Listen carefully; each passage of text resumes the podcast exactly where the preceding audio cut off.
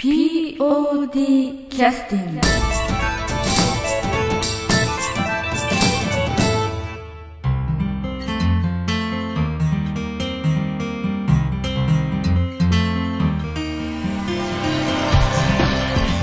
劇団 POD ポッドキャスティングです。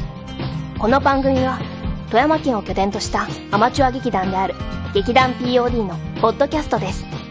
劇団員や関係者ミュージシャンやアーティスト他の劇団の皆さんにご出演いただきましてオリジナル制作の劇中音楽を交えていろんなお話をしている番組です。はい、えーそれでは引き続き、えー、B 面プロジェクトさんお盆の時期に、えーと、えー縁起でもない話という公演をされましてそちらの方で音楽担当として参加された安田三国に来てもらってます。よろしくお願いします。あよろしくお願いします。はい。うん、手山さん、ワンボックスの大きい車持っとられるんで、ああそうなんですね。だそこに何人ぐらい乗ってえ、あ、何人乗ったっけ ?6、7、えおー結構。1、2、3、4、5、6、7、8。8、8人乗れるんかな？ということは、うん。ほぼ参加者のほぼ、あと、もう1台うん、ああったんかな。だからうん。2台で行ったんかうんうんうん。なうん。でその安田三国はどっちに乗ったの？あの、ワンボックスの方に、ああなるほどね。の真ん中の席に。あーあ後ろと前と3列になってるからね。3列シートそうそうそうそうそう。ただあの皆さんねお話聞いてらっしゃる方想像されると思うんですけど出演される人はみんな白塗りで衣装も着てるわけですよね。白い服で。そうそうそうそうそうそう。うん。そういう人たちがいわゆるそのワンボックスに乗ってると。そう、まあ、がっつり、運転手寺山さんやから、がっつり白やし、で、あの、助手席に、その、はいはい。何、チャーリーさんが、ええ。なんで助手席にチャーリーさんが乗ってるんですか？な、なんだろう、たまたまそうなっそうですか。たのかな。あのあんまりね乗らない方がいいと思うんですけどねその周りのだ方方のことを考えるとねそのそうそう。世間を考えるとね、うん、寺山さんでもかなりあのインパクトが強いのに横にチャーリーさんが座ると。二人とも、なんか、すごい個性の強い二人が、フロン、フロントに乗って、し白乗りで移動したんで、まあでも、みんななんか、あんまりそういう意識なくて、ああそうか。ああいや、移動しようって言って、わーって乗って、はいはいはいはい。ブーンって行って、まあ、でささすがねその周りを気にしない B 面プロジェクトのメンバーの方っていうかね、ええな、でも、その、え行く前、まあ、その、塗っていく、移動するので、まあ、まあ、周りの人びっくりするかもしれんよね、みたいな話は、前、前々から、段取りの話するときは言っとったんやけなど、るほどね。やっぱ本番の時ってなんかもう結構バタバタしとるし、あそうだね。なんか、寺山家でも、あ、あの、白い、あの、おしろいの、うんうんうん。何やったっけ、名前忘れたけど、うん。あれ、なんか足りんがんねやんかと。か、いう話になって、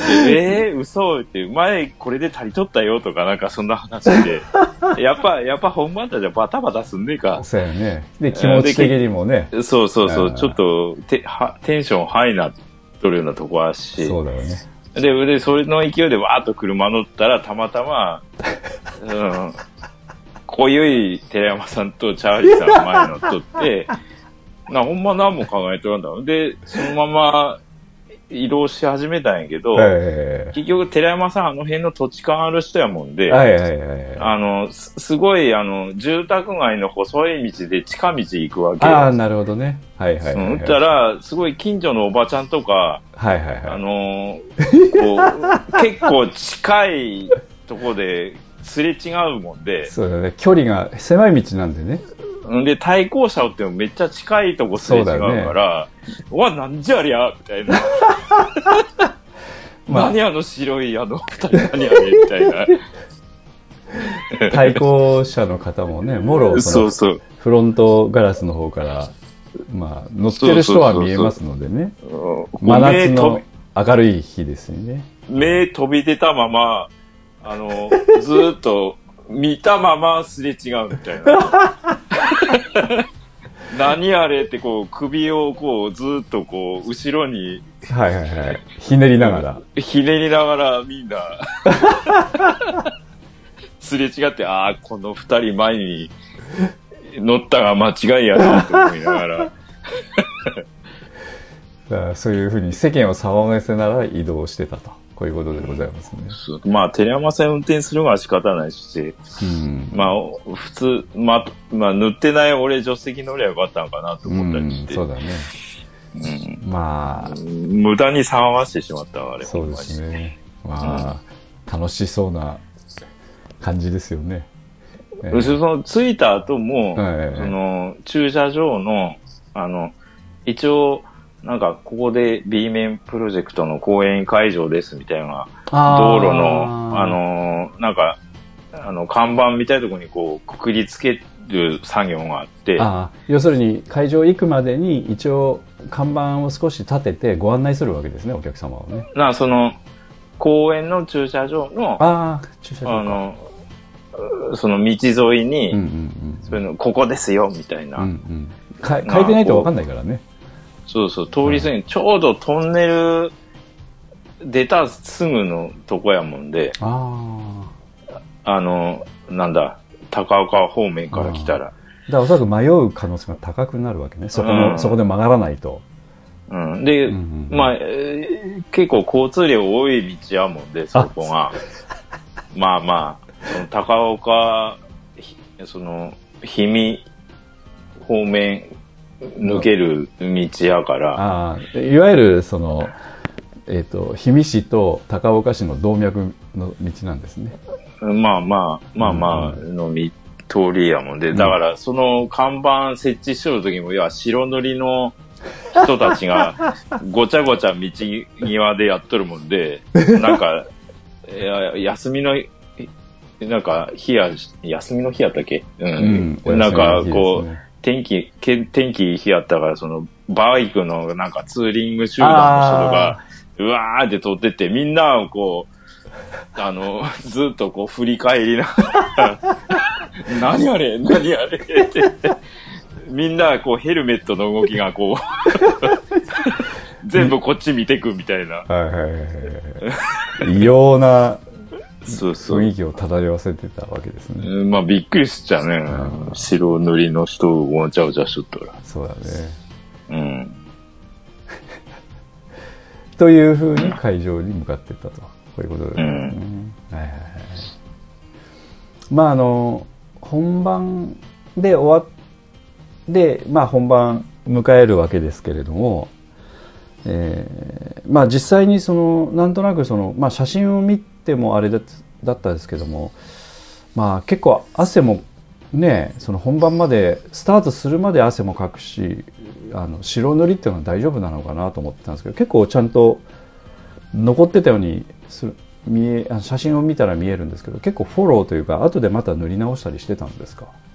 いや、塗り直しはしとらんわ。あうん。あだ結構ちゃんとしてるもんなんですねあの汗も拭けないしね厳しいよねあれねまあ、だから、こう、こう、ななんていうか、拭くって言って、こう、拭き、拭きはできんちゃうね。うんいや、その、ポンポンとこう、汗を吸い取って押さえつけるぐらいならできるけど、うん、こう、スリスリしたらダメやじゃうね。ん、まあポンポンでもなんか取れそうな気がするもんねなんかねな、だ、難しいよねやっぱら、だから、塗りたての頃よかは薄くなっとったよ、みんな。ああそうでしょうねうん。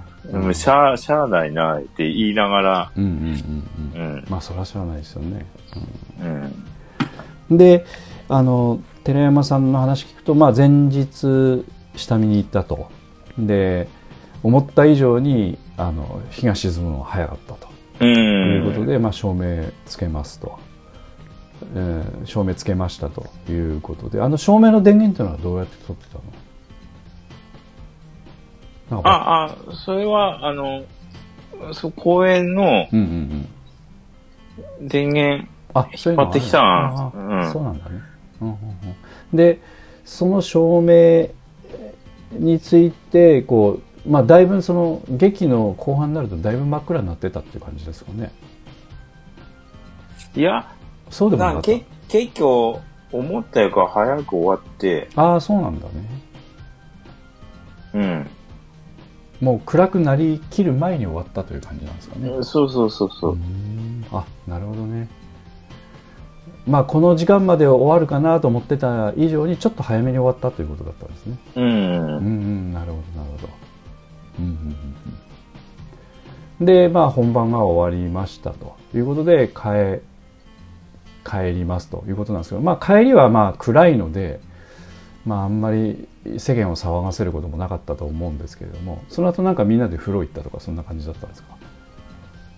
あそれとも自宅帰った？その後は、うん。あの、まあ、片付けて、まあ、寺山家で、うんうんまあ、皆さん、なんか、あの、まあ、食事会みたいな。うああじゃあ寺山家でお打ち上げみたいな。風呂入ったみたいな。うん。入る人は入らはったの。まあ、私はもう、そのまま、寺山家で、あの、うん失礼したけど、ああはいはいはいはい。えまあ白塗りのままねやっぱんなかなかちょっと帰りづらいでしょうからね、うん。あ、照明はなんか電池かなんかバッテリーかなんかやったのかな。うんうんうんうんバッテリーかもしれな、ないねうん、そう、よくわかってないけど、うん。あの、階段のやつは太陽光の電池の、なんか庭にうんうんあのうん最近よく挿してあるような、はいはいはいはい。あの、うん、やつやったのかな。なるほどね。あんまよくわかってないうん。ですけど、はい。ということでまあ無事終わりましたということでね、あのでも結局、でも、その、電、その、で電球いうか、うん。ステージの、その、屋根付きのところにつけた電気って、うん。その、暗くなるための、あの、照明でつけはったんやけど、うんうん。け結局なんか、ちょっと薄暗くなってきた時に、うん。それ光っとることによって、うんうん。なんか、別の意味で、うん。こう、いい感じに、要は舞台照明みたいな感じになっとって、うん。いい感じだったということですよね、そうそうそうそう、ん。明かりとしての電気じゃなくて、うん。なんか、効果としてのっていう。そうそう、ぶ舞台照明の効果としてすごい、うん。結果的に良かったなと、うん。まあ私は勝手に思っとったんですけど、うん。ポッドキャストでね、その辺もあすごいちゃんと計算されてたんですねみたいな話をしてたら寺山さんが偶然ですっていうふうになんか 口滑って言っててで結城さんが慌ててあの計算ですっていうふうに言ってらっしゃったんですけど あうんだからなんかすごくそういうう雰囲気うまくね出せてたんじゃないかなという感じしましたね。うん、あれ、うんやっぱ、あの明かりあるがとないがと違っとったよなと思って。んうんやっぱり異様な雰囲気がねちゃんとそうそうそうそう。白塗りがボーっと浮かぶみたいなね。う。うんんで作った表情もなんか陰影が出てねこわさらにこう怖い感じが出てすごいなとってね、ん。うんなるほどねはいはいはいまああのまあ安田三国もねその後ちらっとまああんまりその長くあの感想は直接聞いてなかったですけどもまあ面白かったっていうようなね雰囲気は伝わってきてましたんで、うんまあ、なかなかこんな、うんなんか、依頼して来られる方もおおらんから、うん、まあそうですよね。うん、本番、だ、ちょっと、例えば POD やったら考えらんねえか。うん本番の2、3週間前にお願いしますっていう依頼ってありえんやろ。まあまずありえんですよね。うん。まあ、じまあ、あの、大変失礼な言い方すると常識外れだと。でも、その、なんていうか、その、やろうという、まあ実際にまあね、やってらっしゃる内容からすると、まあやれ、やれないことはないタイミングではあるんだとは思うんですよね。宗比、安田三国のその、そうそう日頃のそういううん、やり方も全然あるから。ありですからね。別にどっちが正しいとかじゃなくて、うん。まあただその、なんて言いますか。一般的に見たらその常識外れと言いますかね。まあそういうやっぱうん。うん、その即興とかの、その面白さうん。を、うん、やっぱり大事にされとるがやろうなと思うから、そうだね。などうしてもそういう作りになっててしまうよねって思う。うんうん。やっぱ瞬発力の面白さというか、うん、そうそうそうそう。ね俺もあの、うん。ほら、寺間さんも好きや言うてはったけど、あの、鶴瓶さんのあの、ああ。筋なしはいはいはい。とか、俺も好きやから、あのテレビでやってたそのお題がなんかあってセットがあってそうそうそうそう。脚本は全くなしで役者さんが鶴瓶さんとあのそうんまあ即興でお芝居するお。芝居をしていくと。あれなんどれぐらいの長さやってるのかな？1時間ぐらい？そんな長くないか。30分ぐらいか。15分ぐらいかあね。そんなもんか。でも結構厳しいよねあれあれ、うん、そうそうそう。なので、大体、その15分前後ぐらいで、まあ、まあ、今は、今はどうなったのかわからんけど、もうそのディレクターさんなりな、だ誰々が、あ、お家がついたなっていうところで、カットっていう、ああなるほどねで終わる。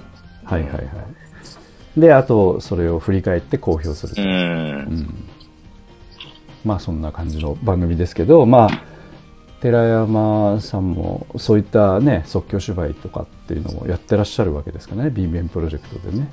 うんうん。まあ、あれも、そういう、では、なんか作り方が、そんな感じなんで、もう本当動きとかうんうんうも、ん。脚本も別に、その夏目漱石さんが、そうんの脚本書いとるわけじゃないから、そうですね。うん、そう脚本に書き直すとこから始まって、うじゃあ、それをどう、あの、表現していくかっていうのをもう模索しながらやから、ん。うん。うん。で、それに音楽って言ったら、やっぱどうしても付随的なことになっちゃうよね。うんうんうん。そうだね。だから現場でもう、あの、やりとりして作っていくしかなくなるから、ううん。んまあ、作り込んでもずれる可能性もあるしね。難しいよね。うんだからね。うんだからその辺の、まあ、塩梅を分かった上での、まあ、依頼といいますかね。うんまあ、そういったことが分かってくれる人に対して依頼をしていくみたいなところがあるのでね。うんまあまあ、うん、まあ確かに、その、うん、なんかそういうのを掴んで、ちょっとこう、フィットしてやってくれないと、まあ、成り立たないもんね、どう考えたって。うん。だからそれなりになんか、私は緊張感ありますけど、うん、そりゃそうですうね。ん、稽古場の時はう、ん。うん、なんかみんなの、こう、様子見ながら、無駄な時間は作れるんですわね。うん、芝居も見て、脚本も見て、うん。どうしようかなってずーっとこう、アンテナ張ったまま、えーやってないとダメですよね、はいはいはい。稽古の時は。うん。まああの、うまあ今後ともよろしくお願いします的なね、あの、おそらく話だったと思うんで、また、寺山さんとタッグ組んでね、あの、依頼受けてやられることもあるでしょうけども、また、機会があったらこのポッドキャスト聞いてらっしゃる方もね、B 面プロジェクトさんのお芝居というのはちょっと体験してみられるといいかなとは思いますんでね、ぜひ、あの、今度11月にもね、またされるみたいな話も聞いてますし、うん。あのチャーリーさんもなんかいろんな、えっと、プロデュース公演ではないけれどもあのまたちょっと案内今詳しくはちょっとお話ちょっとあの物見ないとできないですけれどもあの今ちょっと手元にないのであれですけれどもあのポッドキャストのあのご紹介のページのところにも載せさせていただいているのでチャーリーさんのなんかえーっとまあスペースをお貸しさされながらプロデュースも多少関わってらっしゃるんじゃないかなと思うんですけれどもそういった女性2人の2人芝居みたいな公演とかね。それとか劇団チパンダさんの公演に参加されたりとか今度 B 面プロジェクトさんも11月に公演されたりとかね、まあ、そういったことが今度今後続いていきますのでぜひご覧いただければというふうには思いますけど。で POD の方もあの一応1月に、えー、公演やりますんでね。また、まあ、楽しみにぜひしていただければと思うんですけれども、えーと、ちょっと休憩挟みまして、えー、最後に、えー、ちょっと安田三郷君の方でちょっと飲食店的な活動も少しされてるということで最後その話に触れて終わりたいと思うんでちょっと、はいはい、一旦ちょっと休憩の曲を入れさせていただきたいんですけれども、えー、まあ B 面プロジェクトさんの話題なので一応安田三郷君が B 面プロジェクトさんのために、えー、作った曲という、えー、曲であの B 面プロジェクトボリューム6「犯のよろぼし」という安田三郷君が魂をも作ってる時に持ってかれそうになった曲の数々ですけど、うん。えー、まあこの前からあのずっとここからあのピックアップしてねお送りしてるんですけどこの中で安田三郷君がなんか一番まあ忘れてるかもしれないけど気に ちょっと気になる曲とかあの覚えてる曲とかっていやーなんだろうね、うんいやー、急に言われてもな。うん、これ、般女よろぼしというのがありまして、その2つお芝居、まあ、三島由紀夫さんが作られた、えー、まあ、近代能楽集という、えー、そういったものから、まあ、あのピックアップしてあの公演されたんですね「般女」というお芝居と「よろぼし」という演目とですね2つあって、その「般女」というのは「花子」という曲が1曲目で「えー、素晴らしき孤独」というえ？これはどこまでいくのかな、えー、高安夫妻養父曲？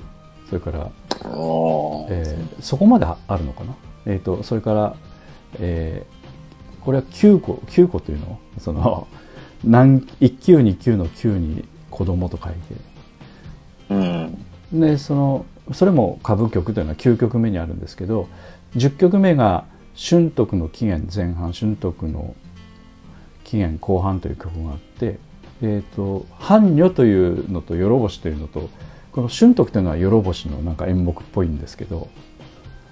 あそれ年のりやね多分。年のりかああ。うん。そのなんか、登場人物の名前。ああ。じゃあ、ずっと私間違って話してたかもしれない。春徳と言ってみて。あの、お坊さんかなと思ってたんですけど、違うんだね。うん。うん、もう俺も、うん、年乗りやったと思う、それ。ああ、なるほどね。うん。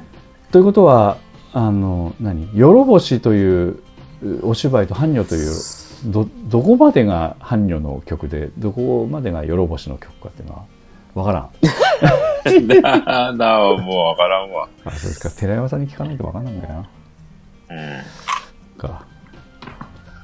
まあ、この中で、えー、そうだね。なんか、い、ドーンとこう、怖い感じの曲っていうのはいくつかあったんですけど、吉尾の正体とかね。あの、ああ。えっと、あと、その、年のり年のり年のりでいいんだよね。の期限後半とかね、この辺は結構グッと怖い感じがありましたけどね。ああ確かあのお経をミックスしたやつかな。うん。うん。あれは強烈な感じがしますね。じゃあその曲でいきますか。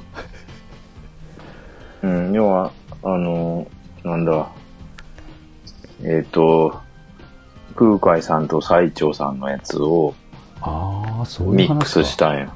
ああ、なるほどね。はいはいはい、はい。真言宗と、うんうんうん、その最澄さんの、何やったっけ、えー、を、要はライ、お互いライブでやった。そうですね。はい、はい、やつ。で、あの、真言宗の方は結構テンポが速い。うんうんうんうん。やけど、最澄さんのお経は、こう、ああ。天台宗かあのそうそう、天台宗か。うんうん。ゆっくりしとるんや。ああ、なるほどね。はいはいはい。それを組み合わせて、はいはいはいはい。で、その二つって、その日本最古の音楽って言われとるんですよ。あ、そうなんだ。うん。あの、節回しが。要は、うんうんその、そのままで今でも続いとる日本最古の音楽。なるほどね。うん、その、生まれたまま、未だに、現代も受け継がれとる音楽の中で、うんうんうんうん。日本最古の音楽って言われとるんじ。ゃん。うん。で、それ、いや、その、それが、なんか、テンポが速いがと遅いが、って面白いなと思っとって、なるほどなるほど。それ、組み合わせたんよね、あれ。うんまあ実際空海さんが生き取られたのは、えー800年代ぐらいなうので、ん。だから今から1200年とかそれぐらい前1300年前とかぐらいですよね、うん。なるほどねまあそう考えると西洋音楽に比べたらもう相当古いよねうん、そうそう。世界最古の音楽と言ってもいい極端に言うとね、うん、いや、その、そのまま受け継がれとるっていう。うんうん、意味でっていうことですよねそうそうそうそう。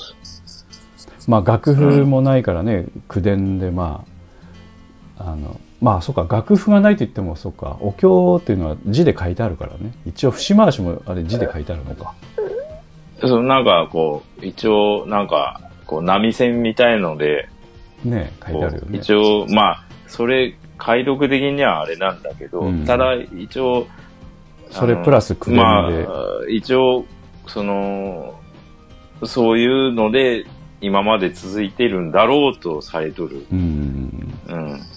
うん。まあ実際、本当に、その、お寺でずっと、あの、やら、やられ続けとるから、うんうんうん、いうことで、うん、その、そのまま続いとるがで最後の、最古のうんうん音楽であろうとうんうんされとる。うん。なるほどねうん。いや、その辺から、その、演歌のルーツみたいな話にもなってったりするがいけど、うん。その、いや、節回しとか、ああ節回しね。あああああああみたいな。そうそうそうそうそう。確かにね、うんうん外国にはあんまりないもんね。その全くないわけではないでしょうけれどビブラートみたいなのがあるけどなんかお経と確かでも考えてみれば2回やってるかもねその、そうそうそう、そうなんよ。うん、うん。では、その、こ、拳的な、があって、その辺ルーツじゃないかっていう。うんうん。確かにねうん。なまあ、それ、組み合わうん。だやっとる時は楽しかったんやけど、うんうんやっぱなんかちょっと具合悪くなったね。なんかやっぱテテーマがテーマだけになんうんか、そねそっちに引っ張られるんやろうね。うん別まあ。に、その、どっちのお経も、まあ、最長さんの方がちょっとあれなんかもしれそうんけど、そう最長さんのはちょっと厳しいかもしれないけどあの、まあ、空海さんの方はねあのあのうん。あのちゃんと天いい、のいい、そうそう、なお経でしょうけど、うん。うん。まあ、ただあのまあそのミックスの中身にもよりますけどあとそのなんていうか超低音の音が入ってたりしてますよねああ、そう。地獄の底らから響くような音みたいなそうチベット密教も入っとるんやちゃう。うんなるほどね。チベット密教もちょっと厳しいところあるからね、ちょっとね今は厳しいらしいですからね。なんかね。うん。ねうん仕方ないね、うん。うん外れちゃったらしょうがないもんねやっぱね、うん。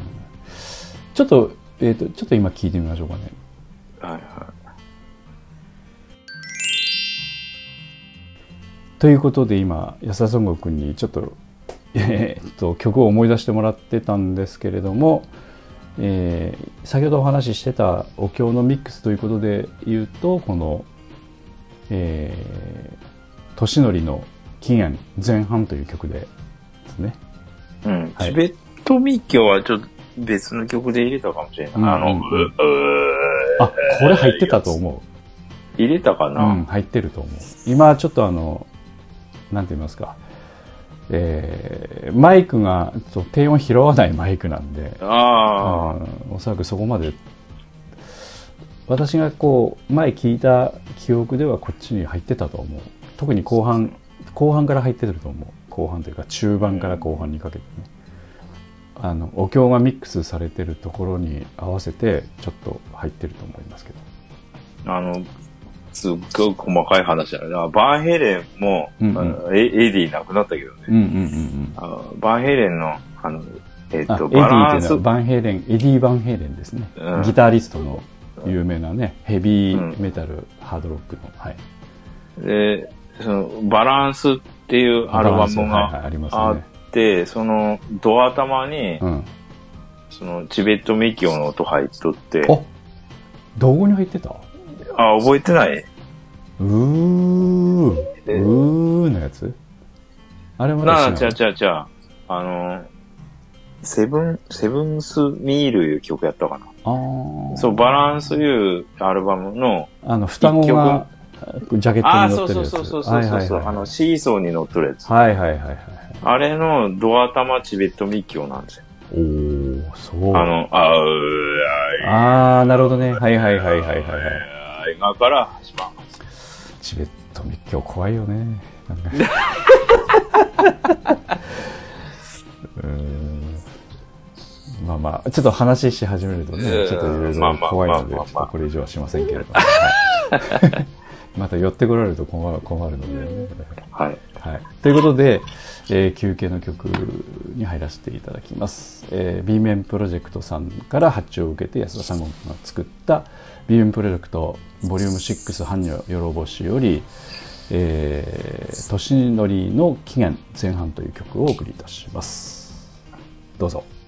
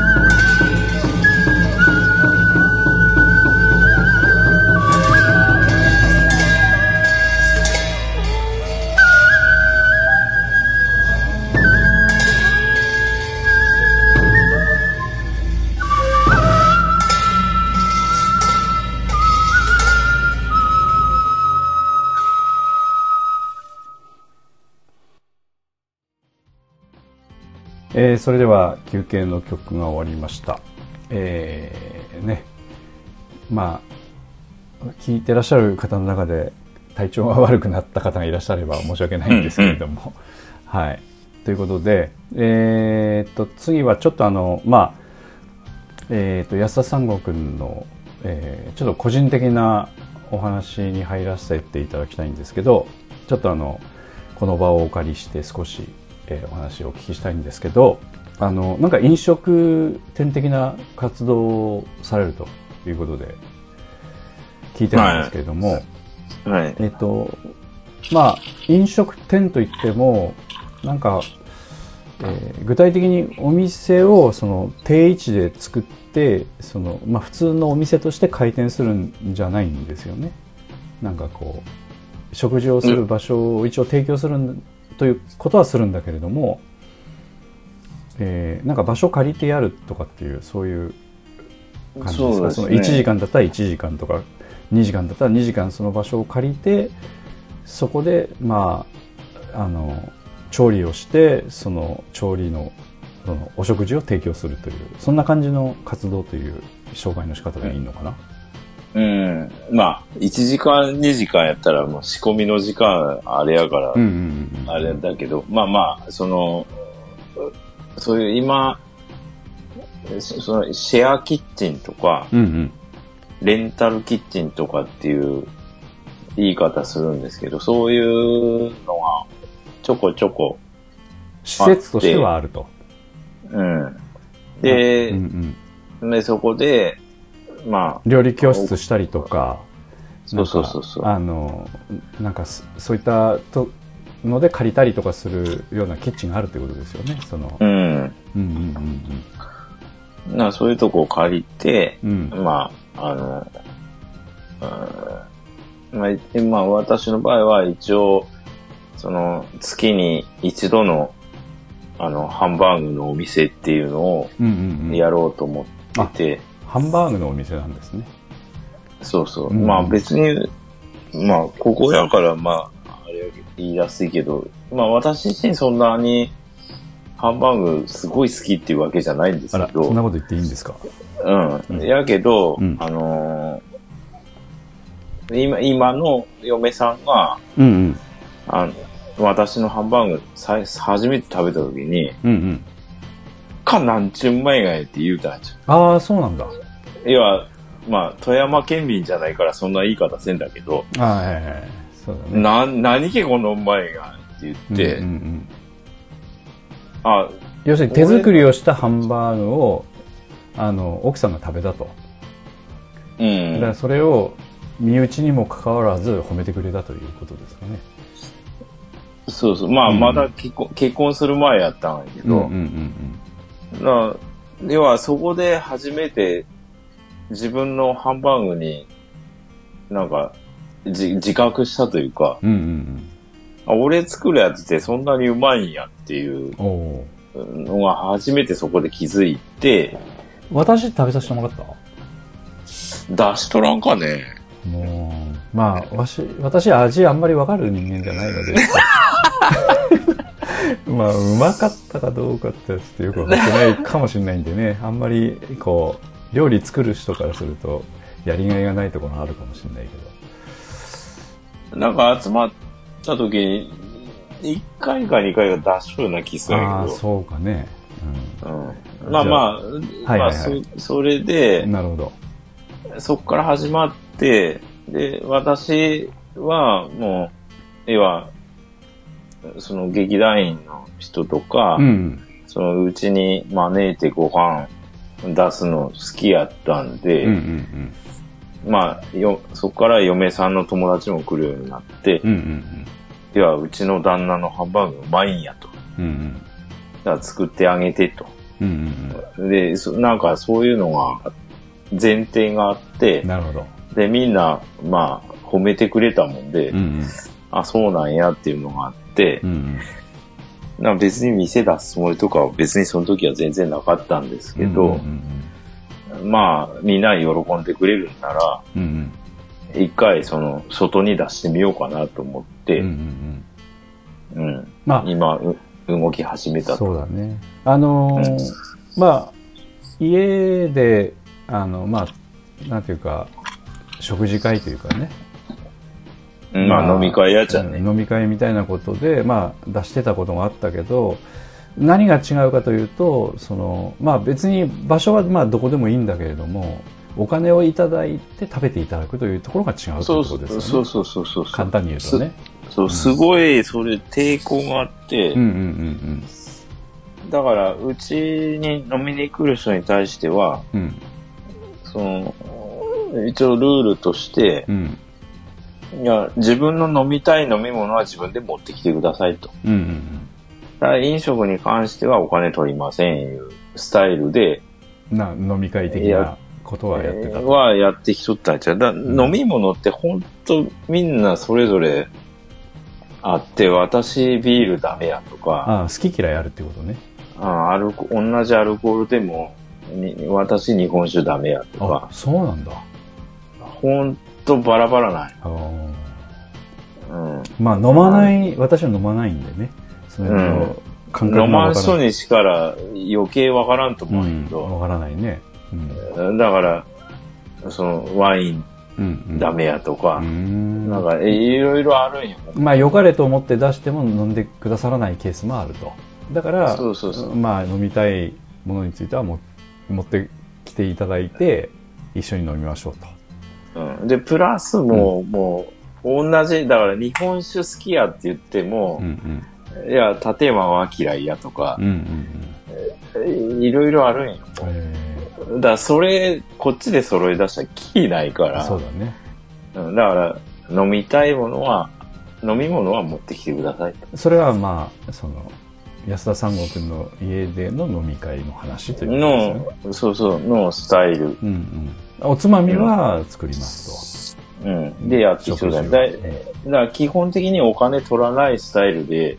うんやってきとったうん。んないけど、だからそこにすごい自分自身に壁があって、うんうん。要は自分の作ったものになんかお金取るっていうのがなんかすごいこう抵抗があったんじゃん。うんうんうんだからそんなやり方しとったのがまあないけど、うん。はいはい。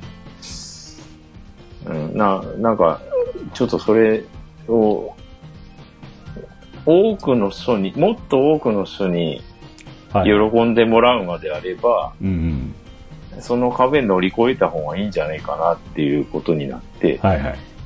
うん。多くの人というのは、要するに飲み会に来る友達だけではないということですよね、だからね。そうそう、要は、友達の友達とか、そうそうそう。まあ、全然、要するに安田三郷君が、あお顔は、まあ当然話もしたことのないような方が食べに来てくださることを考えたっていうことですよね。うん。全然知らん人が、えし私のハンバーグ美味しいって食べてくれるようになったらいいんかなえうんうんうんでうん。そういうことなんですね。と。そう、そういうことです。ということで、えっ、と、うん。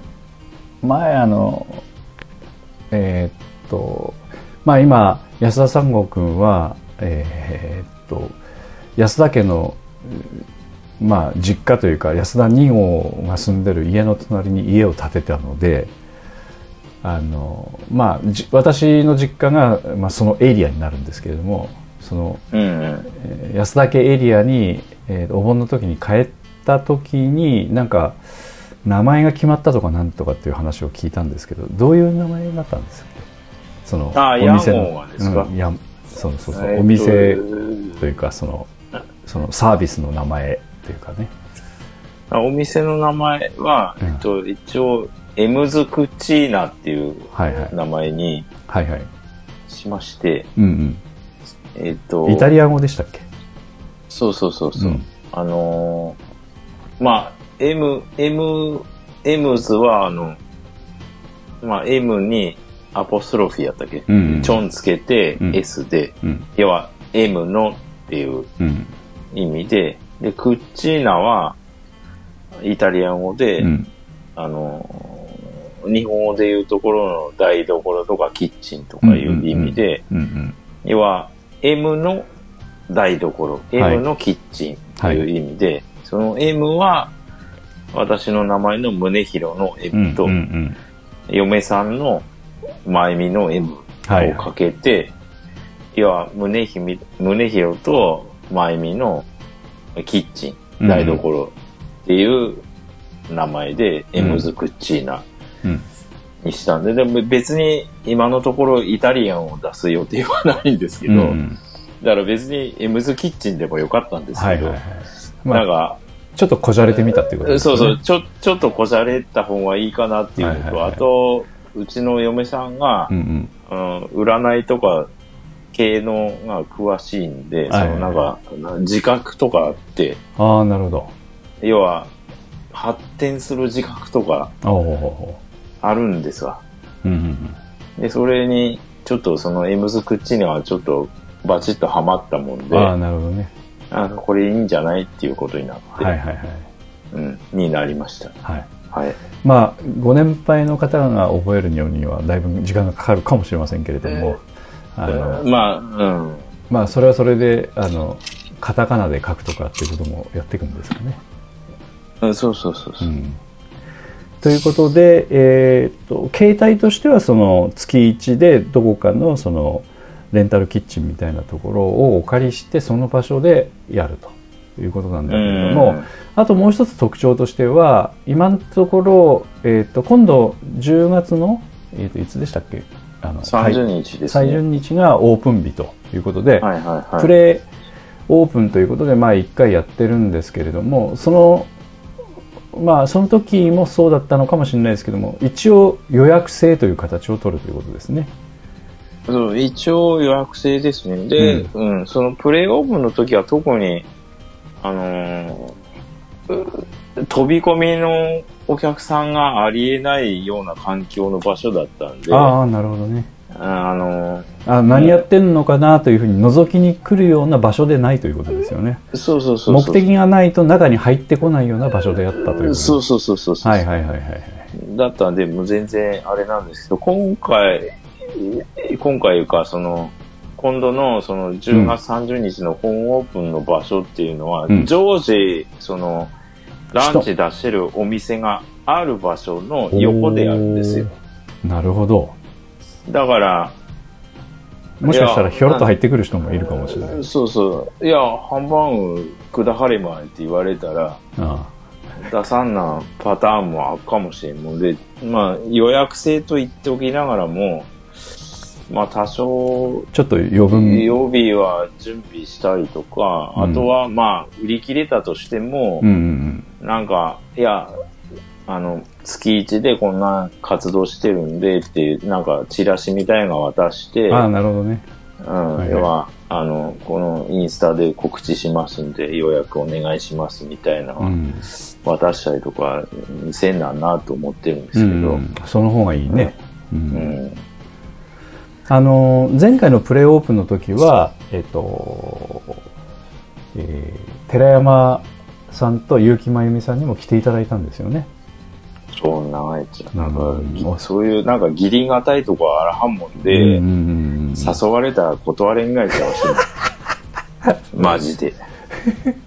まあまあ2、回、うん二回も結婚したのに、あの、披露、披露宴来てくれはったし、はいはいはいはい。まあまあ、ね、優しい方ですからね、お二人ともね。本当になん、か、そこがね、なんかやっぱ、うん、ちょっと弱いな。じゃあ誘われたら、なんかほんまなんか断りづらい人になっちゃう、俺。そう、義理堅さがある人やもんで。ただあのなんていうかまあまあそういうねあのプレーオープンの時も来てくださった方というのはまあおそらく何人もいらっしゃると思うんだけどその中にも寺山さんと結城さんがいらっしゃったと。いうことで、あのえーまあ実際にねあのなんて言いますかそういうプレーオープンにはどれぐらい人をお呼びしたんですか？来てくださったんですか？えー、20人。あ結構いらっしゃるんだねいや、さ30、おお結構いるね。うーん。まあそれだけの準備して出すっていうことも初めての経験じゃないかなとは思うんだけど、あ、うん、30人やったね。うん。30名やったね。うん。だから、まあ、そういうことも、まあ、いい経験になったということですわね。その実際のそのなんていうかボリューム感というかね。その労働のね。あそうそう。あのどれぐらい時間がかかるかとかどんどれぐらいなもんかなっていうこう塊としての雰囲気というのは実際経験してみないと分かんないからね。実際飲食店で働いた経験もない人ですから。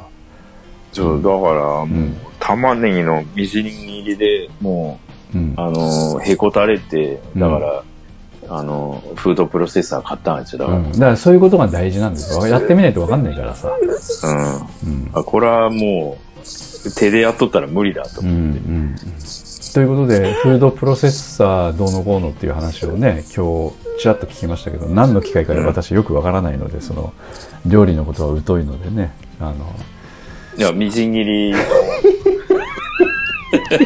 そういうことですよね。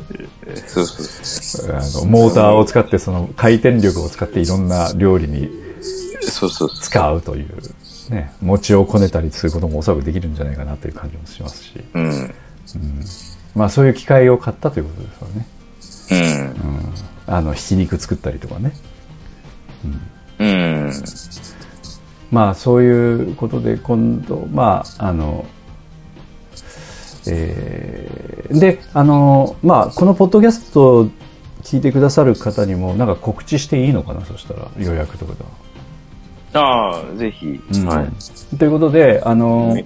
めっちゃオープンなんで。はいうん、でえっと、えーまたちょっと確認はしますけどその、えーポッドキャストのところに一応記事を載せるんですけどテキストのねうん。あの他のあの石川さんとか寺山さんの B 面プロジェクトさんとかはあの、まあ、公演の告知を入れるんですけど安田三国もそこの並びにちょっと入れさせてもらって一応まあ予約というか日と場所と予約の方法とかもか一応書き込みたいと思うんですけど一応コードで少し話してもらっていいですか？あの、えーメニューとかも含めて。うん。一応私のインスタグラムが、あの、公式、うんあの、ツールになってて、インスタグラムね。インスタグラムですね。はいはいで、その子のメッセージから、うんあの、予約してほしいなっていうのが、インスタグラムからよ予約と。うんインスタのメッセージから。うんうんうん。うんあの、インスタ普段使ってない人はもう予約できんということかまあ、しょうがないわね。うん、しょう、しょうがないね。うん。あんまり増やすと対応もできないしね、今のところ。うん、うん。ということですね。そうそインスタグラムのメッセージね。う。うん、メッセージ。はいはいはいはい。インスタで告知して、うん要は、あのー次は、ここで、何月何日にやりますみたいなうんうん告知するんで、うん。うんうん。で、そこを見て、あの、メッセージで予約していただけれはいはい。ということですね。ば。はい。で、メニュー、まずちょっと説明してもらわないと、うんあの、まあ、興味の持ちようもないので、で、基本的には、はい。その、は、要は、ハンバーグ定食的なうん。ことで、まあ、ハンバーグとご飯ハンバーグとご飯。はいはい。と、まあ、付け合わせ。んなんかシャリシャリっていう音がするけど、なんか、なんかマイク使えてる。あな、なんだろあ、消えた。う。あ、消えた。うんはい。あと、まあ、状況によってはなんかスープ的な。もんつくかもしれないし、うん。で、一応値段は1500円。はい。えーっと、この前の、えーっと、何？えー、えーっと、寺山さんが、あの、えーっと、Facebook の方に上げてくれてた写真があるんですね。うん。えー、と何をその実際のその料理のハンバーグの写真とそれからなんか手書きのメニューみたいなものとそういうものをこう上げてくださってたのでそれをちょっと利用してあの一応写真はあの告知の画面には入れたいとは思うんですけどその写真うん。大体そんな感じのメニューと思ってもらっていいのかな？うん、大体。でで、季節によって、うん。その、ソースを変えるみたいな。うん。付け合わせもちょっと変わってくる。うんうん。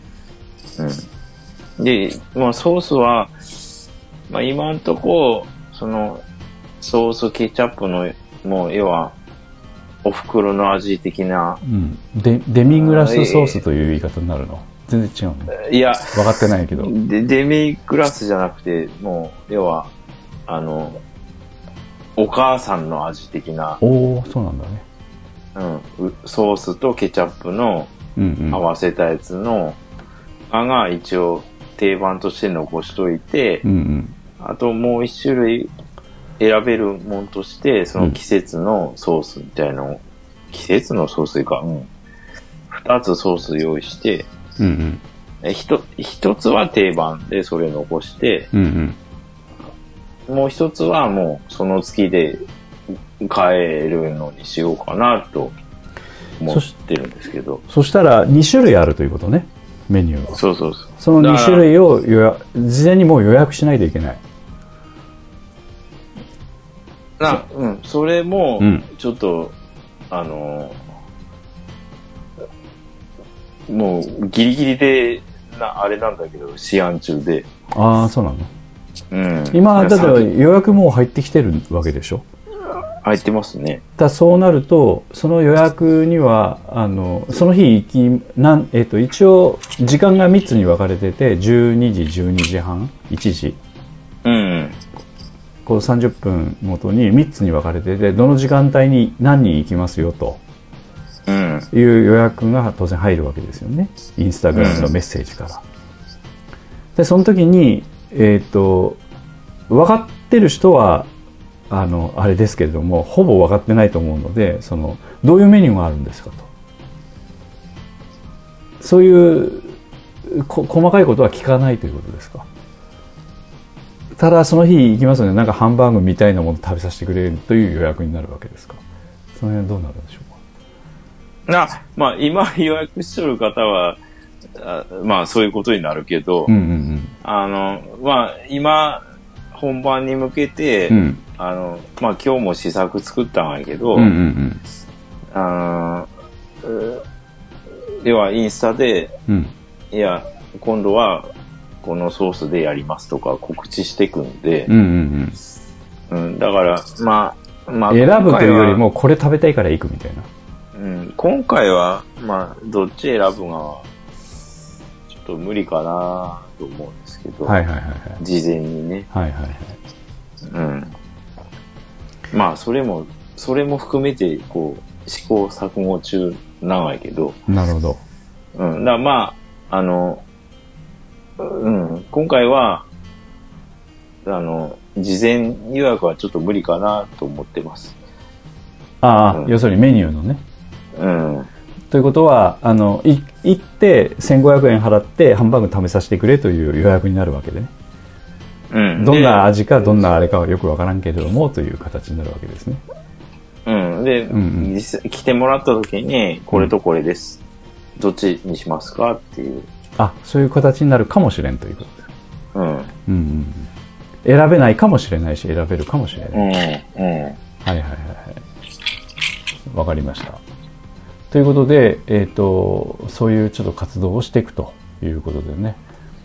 ササービスというかそういったところもこれから考えていかなくちゃいけないっていうことだよね。そのん結構試行錯誤して作っていかないと難しいところもあるからね、うん、一発で全部ピシッといけるわけではないとは思うんですけれども。今だから理解のあるお客様に来てもらってるという感じかな。ようやくね。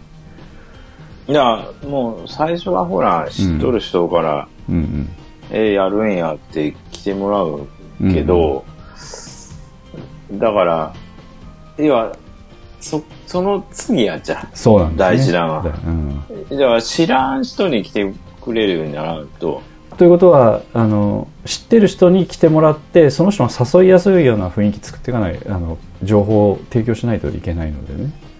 そうそうそうそう。もうこの日にこういうのがあるから一緒に行かないとかあのどういうの食べれるのとかええみたいな説明がパッとできるような感じじゃないとやっぱ難しいよねやっぱね。うん。う。ん。でもまあ、ただ、要はそういうインスタとかあるから、まだ、えーやりやすい時代ではそうだね。あるとは思わないけど、うん。うん。まあ、ちょっとあのふっと食べたくなって行くとかいつも平日開いてるわけではないという感じもあるのでねその日に合わせていくっていう感じになるのでそそこを、だから、あの、なんていうの魅力に変えなんというか、うん、まあお芝居のなんていうか希少価値というか、うんうんうんうん。まあだからお芝居のマイル券買ってもらって来てもらう感じに近いかもね、うん。あのこの日にやりますと、まあ、ずっとあの要するに劇場があってその劇場で毎日公演してるので好きな時に来てくださいっていう感じよりもこの日に公演やりますから来てくださいねみたいな感じでしょうからね、うん、うん。だからまあチラシみたいなものとかそういうのはあのうまくあのなんていうか SNS 的なものとかねそういった事前告知がやっぱ重要になってきたり口コミが重要になってくるんでしょうね。そうそうそうそう。うん、うん。という感じの活動を安田三国が始めてるとう。いうんことですね。はいはいはい、ということでちょっとまたあのまあその辺の状況とかまたねあのお話ししてくださるようなことがあればまた取り上げたいとは思いますので、全然 POD と関係ないけど。ええまあいいんじゃないですかあの何でもあのまあえいわゆるそのアーティストというか、まあ、食事作るのもね今、まあ、そういうなんかつながりができればそういう人にも出てもらいたいなとは思うんでねそのなんていうのか食食事作りのアーティストといいますかね今まで、うん。うん、演歌歌手の方もあの安田三郷君のねあの後輩のコンプレッサーさんねマジシャンのね、出てもらったりとかいろんな方に出てもらったり打楽器やってもらったり人に出てもらったりとかサラマレイクムの人とかね。ああのまあお芝居以外の方もいっぱい出てもらったりしてるのでポッドキャストの方にね、うん、以前はあの桃屋さんも出てもらったりもしてたしあの松永さんとかね。あ。うん。だから、まあ、そういうアーティストっていう切り口でもありえるかなっていう感じもするので新しい試みだしねまあ面白いかなっていう感じはしますけどね。うん、ということであのぜひ頑張っていただきたいなとは思うんですけれどもはい。えー、となんかあのちょっと付け加えることありますか？なんか告知の方でないですか？いや、うん。まあ、とにかく、まあ、よかったら足運んではいはいいただければな、という、ところですね。そうですね、うん、うん、うん。まあ私も機会があったらぜひね食べさせていただいて一応過去食べた記憶がちょっとないもんですからその、あ、そうそう、あの、うん、あ、まあ、ここで言うことじゃないかもしれない。あの、かつみちゃんから予約入って、ああそうなんだね。はいはいはい、まあ親戚の方ですけどね、えそうそう。はいはい。で、まあ、え石川県の方ですね。うん。ま、ママはなんか、あの、詩吟の発表会とかで忙しいらしい。ああなるほどね。その日はね。重俊さんと二人で。ああなるほどね。でも金沢、金沢とか、まあ、石川県。ねわざわざ。辰の口からわざわざ来ていただくわけですからね、うん。結構遠いんですけど。申し訳ないなと思いつつ、うんうん、まあでもあのその分ねちょっと味でお返しね雰囲気とかね。そうそう。えだから、それで、なんか、まあ、どこで広がるかわからんからね。うん。うん。まあ、今、ほら、なんか、まあ、俺も含めてそうやけど、なんか、もう、それ、それ食べるために、うん。うんもう、遠いとこ行くとか、あ全然あるからさ、うんうん。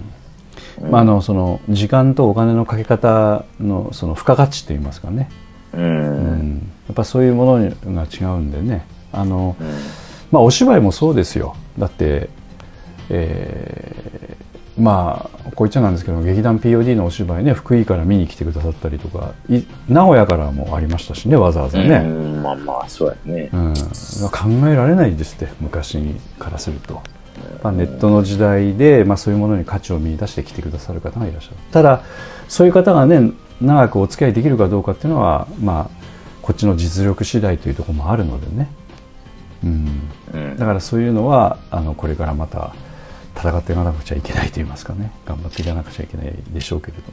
まああのチャレンジするしてねそういうので頑張ってやっていくということで腹を決めてスタートされたわけですからぜひ頑張っていただきたいなとは思いますけど。うん。うんということでインスタグラムの方で告知をしていくということで今回のポッドキャストの方でもちょっとその辺あの告知をしますんでそこからリンクたどっていっていただきたいなとは思いますけど興味ある方はねはいうん。私のインスタの、えっと、安三号のうんうんインスタでうんうん行ってもらえれば、はいはい。インスタグラム行くとえーっとパッとまあ写真がずらっと並んでる感じになるんですけどどこ見ればあのいいんですか？その具体的に何月何日に何をやるとかっていうのは。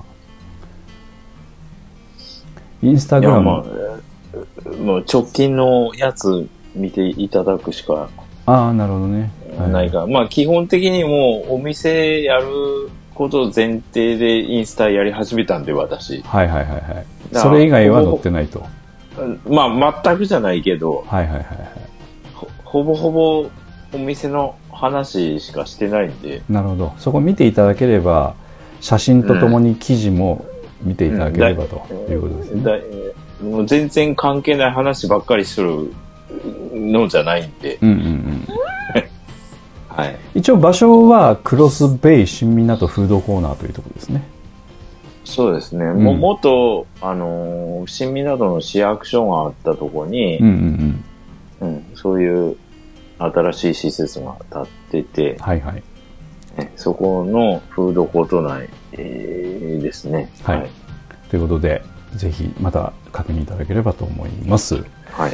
ということで今日はあの B 面プロジェクトさんつながりということで安田三国についでにちょっとお話しいただいたんですけど結構時間が、えー多く話してもらったんで、えー今回なカット、カットしてください。いえいえ。はい えっと、で、えっ、と、うん。うーんと、お別れの曲として、ちょっともう一曲ちょっと入れさせていただきたいんですけれども、はい。えっと、お別れの曲は何を入れていけばいいですかね？え、やっぱ B 面さんの。の曲ですかね。B 面さんでも、お別れもなんか気持ち悪い感じだけど、そうまあまあどれかけても。まあ、それがね、B 面さんの、あの、あれなんで、えあれ、あのー気持ち悪く書いていただきたい。いや、気持ち悪いで思い出したけど、あの、うん。姉ちゃんが、うんうんうんうん。姉ちゃんやって、あの、はいはい。あの、私の奥さんですか？はいはいはい。が、えー、気持ち悪いって言ったはいはい曲が、い確か1曲目か2曲目の、はいは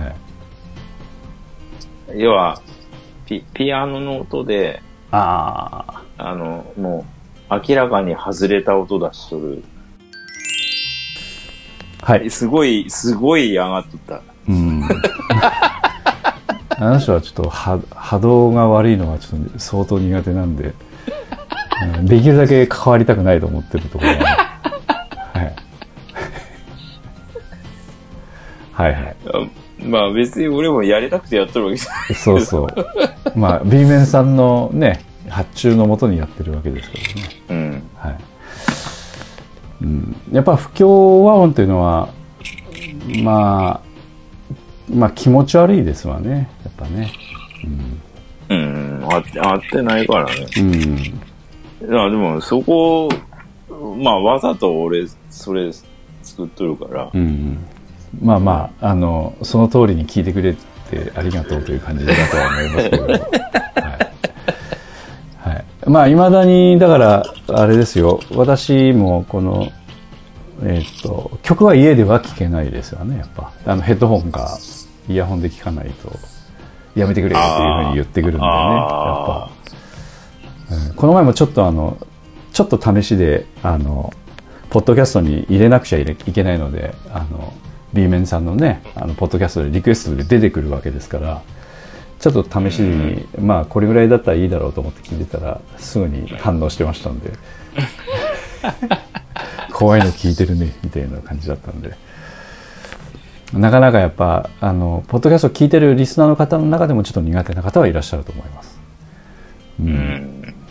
あのゾワッとねやっぱ背筋があのなんていうか皮膚がねこうなんていうか鳥肌立つっていう方もいらっしゃると思うんでね、もうた確かに、うん、普通に生活してたらあんまり聞かんよね。うん。ああいう音楽ってうね。ん、だから、俺、俺いろいろ、その、なんか、日頃みお店入ったりとか、うんうんうんその、うんなんか音楽だったら、ん？って、こうなんやろとか言って、すごい聞き立てる方やから、BGM、うん。BGM すら聞き耳立てるということですね立てる立てる立てる。うんうんああ、これビートルズやな。誰のアレンジやろうとかね。はいうん。だまあそんな、まあでも音楽やってる人ってそうやと思うけど、んうん、やけど、だから、うん、それ、そんな俺でも、やっぱ、そういう、なんていうの？かな、うん、気持ち悪い音楽って、やっぱお店とかでかけんからさ、普通はね。うん。であんまり、だから、うん、聞く機会ないじゃんね、うん。ふ普通に生活しとうったら。ん。まああえて聞きに行かないと聞けないし作ってる人もそんな多くないような気がしますけどね。だから結構珍しいアルバムなんですよこれね。だからまたちょっとあのまあこれも内輪の話で話長くなって申し訳ないですけれどもそのなんか今実ほらは Apple Music とかね Amazon Music にあの劇団 POD で作った安田三国の曲1曲だけ今配信してるんですね俺うん。あのうまあ配信させてもらってるんですけども今後ちょっとまあちょっとお金はかかるんですけれども実際にまああのやってみてもいいかなとはちょっとねあの話は今してますよね安田さんのことでうん。あの一枚一枚アルバムで出すのはちょっともったいないのであの全体例えば30曲とか40曲を集めて一つのアルバムにして出すのも一つかなと思ってるのであの南海公演のなんとかじゃなくて BGM 集みたいな感じでねあの選曲して入れたいなと思ってるんですけどそのこの B 面プロジェクトさんで作った曲もそのネット配信のその Apple Music とか、え iTunes ストアとか Amazon Music とかで販売とかねそのなんていうかそのサブスクリプション配信をしたいなというふうにはちょっと思ってますので、まあ、この中に入れていいかなとは思うんですけどね面白いんでねこの曲とかも。うん。まあ、実際あの海外の人とか聞くと結構反応あるんじゃないかなという感じもちょっと今してますけどね。うん、まあ欧米の人でこういう感じの曲作る人はまずいないでしょうし、うん、日本人じゃないとこのセンスがなかなかわからんと思いますしね。まあそういうこともちょっと今考えてますんでまた楽しみにしていただければと思いますけど。えーとえー、と B 面プロジェクトボリューム6「般若よろぼし」より「よしお」という曲を聴きながらお別れしたいと思いますじゃあ安田さん君これで終わりますかねはいはいはいはい。はい、長時間ありがとうございましたはいはい。じゃあまたよろしくお願いしますはいはい。はい。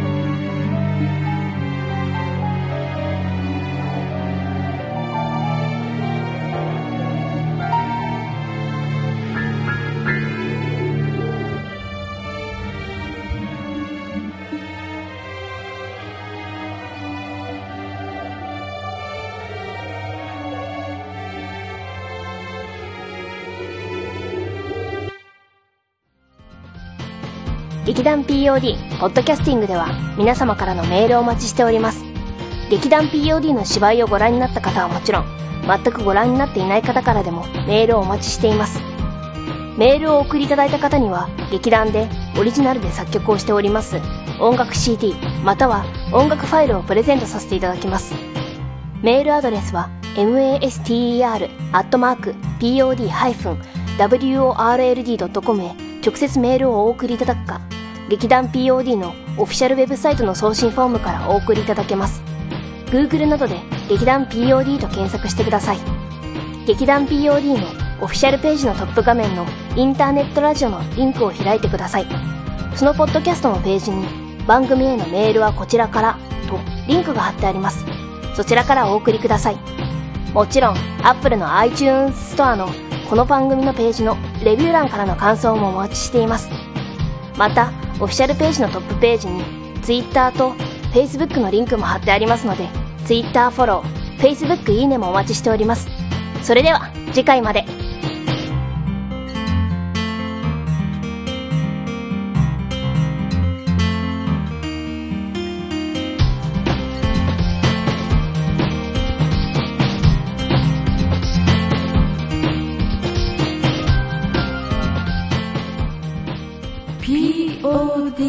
Justin.